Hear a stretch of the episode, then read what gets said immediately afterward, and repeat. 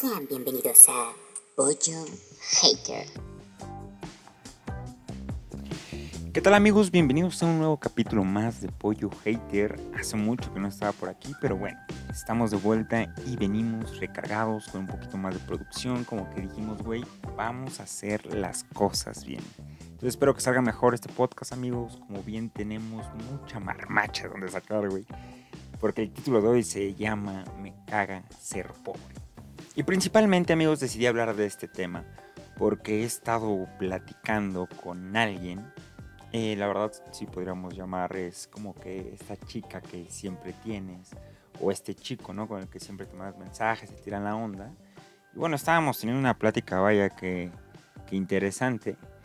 Y ella me manda una foto en pijama, ¿no? De esas pijamas que, vaya, que lucían caras, amigos. Era como se veía la calidad, ¿no? O sea, de esas que dices, güey, es de película gringa esta pijama, ¿sabes? La compró en un lugar eh, de diseñador, ¿no? y me dice, ahora tú mándame una foto en pijama. Amigos, en ese momento me congelé, se me hizo la piel, no supe qué hacer, o sea, como que realmente me dio un verga, güey. ¿Cómo le voy a mandar una foto en pijama si en estos momentos traigo un short del Atlas, güey, y una playera de morena? Y traté de hacer un poco de memoria, amigos, si tenía alguna pijama por ahí escondida, si, si me podía poner algo con lo cual me viera más encantador y con una pijama menos fea, güey, o improvisada. Pero amigos, en mi cajón solamente encontré más playeras de partidos políticos. Por ahí estaba la de Rubiel Ávila, la de AMLO en 2016, o sea, toda mi colección eh, de acarreado, güey. Y había unos cuantos shorts ahí de equipos que no, ni conoces, que te, o sea, lo más rescatable, amigos, que tenía era una playera de cómics. Eh, le mandé la foto y pues bueno, con harta pena, güey, pero pues ahí me di cuenta que, que hasta el día de hoy la pobreza me ha perseguido. Por ejemplo, amigos, yo me acuerdo bastante de la época en la que iba en la primaria, güey, pública, por cierto. Pero es donde más estaba el pedo del bullying en ese momento, ¿no? Era una jungla en donde sobrevivía el más fuerte o el más gordo, güey o había niños que ya estaban, vaya que desarrollados al mil por mil, güey, y ya estaban en cuarto año y ya traían bigote, güey, ¿no? Y pelos a la verga. Pero bueno, ese no es el chiste, amigos. Aquí es cuando realmente el pobre la pasa realmente mal, ¿no? Yo recuerdo cuando mis amigos me hacían burla, güey, por no traer lápiz, ¿no? Y muchas veces estar ocupando el color negro en vez del lápiz, güey. Y el acto más altruista que podías ver en una persona, en un niño en ese entonces, güey, era que partiera su lápiz a la mitad y te diera la suya, ¿no? O sea, era como, güey, neta, gracias, te lo voy a pagar con creces, güey, no te voy a fallar, ¿no? Y esto me da un chingo de risa, güey, porque de ahí, güey, te empiezas a dar cuenta de tu realidad, ¿no, güey? A partir de los útiles escolares, fíjate qué cagado, güey, empiezas a ver en qué posición estás, güey, ¿no? De la cadena alimenticia. Por ejemplo, tú dices, güey, el güey que trae Prismacolor, güey, que trae Crayola, dices, cuidado, este niño sí, sí fue planeado, sí lo quisieron. Eh, y, güey, yo era del otro bando, ¿no? Yo era de los güeyes que llevaban mapita, güey. Eh, y Blancanieves, estos colores que no sé si eran colores realmente, güey, o solamente eran eh, palitos de, de madera. Eran unos colores, amigos, que puta, güey, los sacabas de la caja y ya se les había salido a la punta, güey. Era como, no mames, o sea, son nuevos, güey. Me costaste 7 pesos, güey. Y, lo primero que haces al salir de la caja es que se te caiga la punta, güey. Y vez dices, bueno, no hay pedo, güey. Seguro esto va a cambiar em, al sacarle punta, güey. Eso sí traía sacapuntas, güey, pero... Neta, güey, le sacabas punta, güey. La dejabas bien afilada, güey. Volvías a intentar a colorear, güey. Valía verga. O sea, esos colores, güey, eran como que prácticamente el sello de la pobreza. Gracias a eso, amigos, intenté salir adelante. Realmente sí quise salir adelante y dije, güey, eso tiene que cambiar. Por lo cual me volví un emprendedor. No sé si les pasaba o no sé si en la primaria en la que estuvieron, güey, había algo que se llamaba cooperativa. ¿Qué era la cooperativa? Prácticamente era una explotación infantil. Eh, porque, güey, te ponían a trabajar realmente a los 10, 11 o 9 años y te decían, ah, mira, eh, vas a vender eh, dulces, vas a vender este boings, ¿no? Frutsis y hasta podías vender comida, güey, ¿no? Y esto sonaba interesante o sonaba medio cagado, güey. Hasta que realmente a lo largo de 3, 4 meses, güey, te dabas cuenta que ya no tenías vida, güey, para tu recreo, ¿no? Porque la venta era durante el recreo y esos 25 o 30 minutos los destinabas, güey, a ser vendedor ambulante, ¿no? Desde ahí ya te estaban formando. Y, güey, todo esto suena bien cagado, güey, hasta que te das cuenta que a tus 11 años ya eras un vendedor de sopes y tlacoyos, güey. O sea, eh, yo me acuerdo todavía que mi clientecito era un niño gordo llamado Pedro, güey. Eh, normalmente si te llamabas Pedro en ese entonces eras pobre, güey. Pero bueno, Pedro, güey, era un niño de sexto B, te recuerdo. Que la verdad no sé, pero la gente gorda en la primaria eran los que más dinero traían, güey. Entonces, yo a ese niño prácticamente fue mi mejor socio, fue mi mejor aliado y quien me sacó de la pobreza en ese momento, ¿no? Al final del ciclo escolar, güey, llegaban y te decían, ¿qué creen? Eh, pues se armó la vaquita, ¿no? Eh, les vamos a dar lo que se juntó de la cooperativa. Prácticamente era tu salario, güey, anual, ¿no? O sea, después de todo tu esfuerzo, de todo el sacrificio de tiempo, de desperdiciar los recreos, güey, de no estar jugando a lo que fuera que jugabas en la primaria, güey, pues te pagaban, ¿no? Al final del ciclo escolar yo me acuerdo que me pagaron en ese entonces 35 pesos, güey. O sea, güey, ¿qué haces con 35 pesos a los 11 años? O sea, lo único que dije, güey, no hay mejor inversión que comprar 35 picafresas. Por eso, amigos, a partir de ese momento, entiendo a los niños que venden mazapanes en la calle, ¿no? O sea, lo único que no me gusta son sus uñas sucias y sus dedos también, ¿no? Y luego ya ves que tienen así como dulcecito en la boca con olor a paleta. Pero bueno, o sea, fuera de eso los entiendo. Y no solamente la, te das cuenta, güey, de que estás inmerso en este entorno llamado pobreza eh, en la escuela, ¿no? Sino que también esto te vas dando cuenta en las fiestas familiares. Ya cuando vas entrando, güey, y suena algo así como... Sí.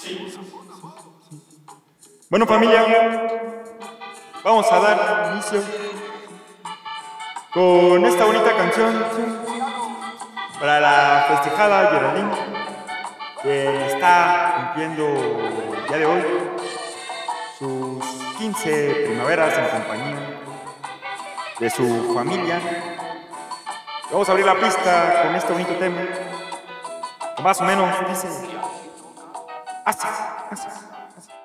Y ya, güey, o sea, mientras todo esto estaba pasando, sonaba la cumbia, güey, y ya veías como que ciertas cosas extrañas, ¿no, güey? Desde que tu tío ya hasta la madre, güey, mezclando el pinche Bacardí con Red Cola, güey, tu tío tranquilo, güey, ¿no? O sea, ya veías ahí a tu tía bailando bien prendida con su vestido de animal print, güey. Veías a tu tío, el que se creía fresón, este, pues con su traje satinado, güey, mocasín de dragón bordado, ¿no? De esos negros y calcetín blanco. Y por el otro lado veías a tu tía dándose la madre por el centro de mesa, güey. Un clásico, güey, que normalmente esos centros de mesa van a dar eh, a una vitrina, ¿no? A estos muebles que nada más se ocupan para los recuerdos, güey. Eh, para los de bautismo, confirmación, etcétera, etcétera, güey. O sea, no sé por qué la gente o las tías, las mamás están obsesionadas con los centros de mesa. También, güey, no sé qué pedo con la gente, güey, que, que ves ahí, güey, y que te dice, oye, ¿no me regalas tantita comida para llevarme? Güey, piden itacate, güey, y realmente lo que dieron fueron hojaldras de mole, güey. Tampoco es que sea tanta ciencia, ¿no? O también piden como 4 kilos de pastel, güey, que prácticamente van a durar una semana en casa, ¿no? Ya con sabor a refrigerador. Pero amigos, lo más culero que me tocó ver en esta fiesta es que la mamá eh, de Geraldine, Natasha Pérez Pérez, fue y se acercó a nuestra mesa, ¿no? Nos dijo, Oigan, es que ya arreglé todo, ya las patrullas también están de acuerdo en cerrar la calle una hora más, nada más que hace falta para el sonido. Estoy como, no mames, güey, o sea, aparte de que me tengo que tragar todos estos momentos, me estás diciendo que tengo que poner más dinero, güey, para que siga este güey con su música culera, güey, tocando y yo aguantar más situaciones vergonzosas. Es ahí donde yo mismo me cuestioné y dije, vale, verga, güey, hubiera ahorrado mis 35 pesos de cooperativa, güey ya, se me ayudaban aquí en este momento, Pero bueno, así son esas fiestas. Si te pones a pensar, güey, prácticamente te pedían para que siguieras la fiesta como si fuera café internet, ¿no, güey? O sea, ya sabes que cuando no había internet en tu casa, bueno, es que antes el tener internet, vaya que era un lujo, güey. Si no, pues si no tenías una computadora o internet en tu casa, güey, te ibas a un café internet y por cinco varos la media hora, güey, de internet, ¿no? Que prácticamente la gastabas viendo hi-fi o alguna otra pendejada. Eh, pero ya hablamos del tema de las redes sociales. Pero bueno, güey. Yo tuve un pedo porque siempre quise una computadora. O sea, siempre fue como de que, güey, quiero una computadora, quiero un celular, güey. Y los Reyes Magos, güey, nunca me traían nada, de lo que yo pedía, ¿no? Yo dije, güey, estos güeyes son la riata, güey. Mis amigos les cumplen todos sus deseos, güey, como Shenlong. Pero a mí no me pasó eso, amigos. O sea, todo lo que pedía, la verdad, llegaba mal, güey. Llegaba con otras especificaciones. Hasta yo dije, güey, soy un pendejo en cómo escribo, en qué pido, güey. Igual estos güeyes no, el español no lo manejan tan chingón, güey. Igual eh, como son árabes o no, no sepa la verga de, de dónde son, güey, de Belén, ¿no? igual y no entienden, güey. Entonces siempre tuve como que una idea bien bizarra de los Reyes Magos, ¿no? Porque yo decía, güey, si, si son mágicos, güey, pudieran hacer el juguete tal cual, ¿no? Tal cual se lo estoy pidiendo, tal cual lo vi en la televisión, güey. Pero empecé a, pensar, güey, que los Reyes Magos que tocaban aquí en México, güey, eran como que, pues como el mexicano, güey, que todo lo hace a última hora y al chingadazo, ¿no? O sea, por ejemplo, mi generación, güey, pidió de a madre Buzz Lightyear, ¿no? Porque era lo que estaba de moda, güey. Yo veía que el de todos mis compas, güey, sacaban sus alas, güey. Hablaba, güey. Pichi rayo láser, güey. Y el mío, güey, o sea, el Buzz Lightyear que me llegó, güey. O sea, tenía más la cara de jorobado de Notre Dame, amigos. O sea, de hecho parecía más una piñata de mercado, güey. Eh, tenía la cara parecida a la nueva cara de Zac Efron, ¿no? le dije a mi mamá todavía así como, güey, ¿qué pedo, güey? O sea, ¿qué pedo con, los Reyes Magos, no? Todavía me acuerdo que mi mamá viniendo me dijo, güey, es que a lo mejor ya los Reyes Magos de tantos Buzz Lightyears que tuvieron, pues no, ya no hubo más piezas para el tuyo. Y güey, de ciento de millones de personas, güey, soy el único que no alcanzó las piezas, güey, ¿no? Vaya, creíble, no lo sé, Rick. Entonces ahí, güey, ya empecé a ver que que esto no funcionaba, güey, con los Reyes Magos, ¿no? Tal, les puse una última prueba, ¿no? Así, a ver si me traían el celular, güey, ¿no? Dije, bueno, ya la computadora falló, güey, ya el Boss falló, güey, venga el celular, ¿no? Ya, ya estaba muy grande, güey, ya empezaba a sospechar que los Reyes Magos no existían, güey, y que si existían eran bien culeros conmigo.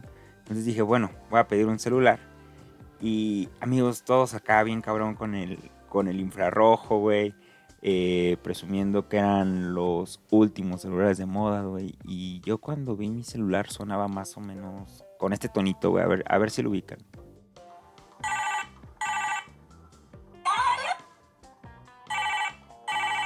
Y amigos, bueno, ya después de escuchar mi celular con ese ringtone, güey, que realmente no era un celular verdadero, sino de juguete, ¿no? Yo quería realmente un celular para, pues, para llamar, güey, porque pues a tus 11 años pues ya quieres un celular, claramente está, ¿no? O sea, para mandarte fotos en infrarrojo, güey, eh, para pasarte fotos de Goku, no sé, güey, cualquier mamada, pero bueno, ¿no? Eh, y, güey, a partir de ahí, algo cambió dentro de mí, güey, ¿no? Algo cambió dentro del güey, como diría tu historia, ahorita que lo recordamos. Y nada, amigos, ¿no? O sea, por ejemplo, güey, está, está como mi sobrina, ¿no? Que a veces me presume su iPhone con, con Android, ¿no? Digo, güey, te entiendo, ¿no? Estamos pasando la misma infancia. y así ha sido, güey, hasta la fecha, ¿no? Hasta la vida adulta, ¿no? O sea, todavía me duermo en el camión, a veces me paso de estación en el metro, ¿no? O sea, hay diferentes factores que todavía persisten, ya en menor medida, güey, porque aprendes a vivir con ello pero claro que sigue, ¿no? O sea, mucha gente piensa que por ser pobre, güey, estás exento de, la delincuencia, ¿no? Que estás exenta de los delitos, ¿no? La peor falacia que he escuchado, amigos. O sea, hace un par de meses, por eso es que no había subido podcast, güey, me asaltaron, ¿no? O sea, yo iba, güey, en mi colonia, que vaya que es peligrosa. Perdón, voy a eruptar. Ay, perdón, agruras, ¿no? Eh,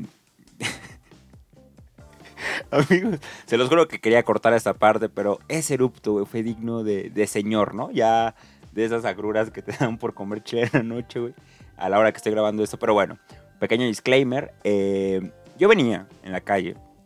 Yo vivo en una colonia, pues, caliente, ¿no? Esos puntos rojos que llaman de la Ciudad de México, donde, pues, es muy probable que, que mueras por un impacto de bala.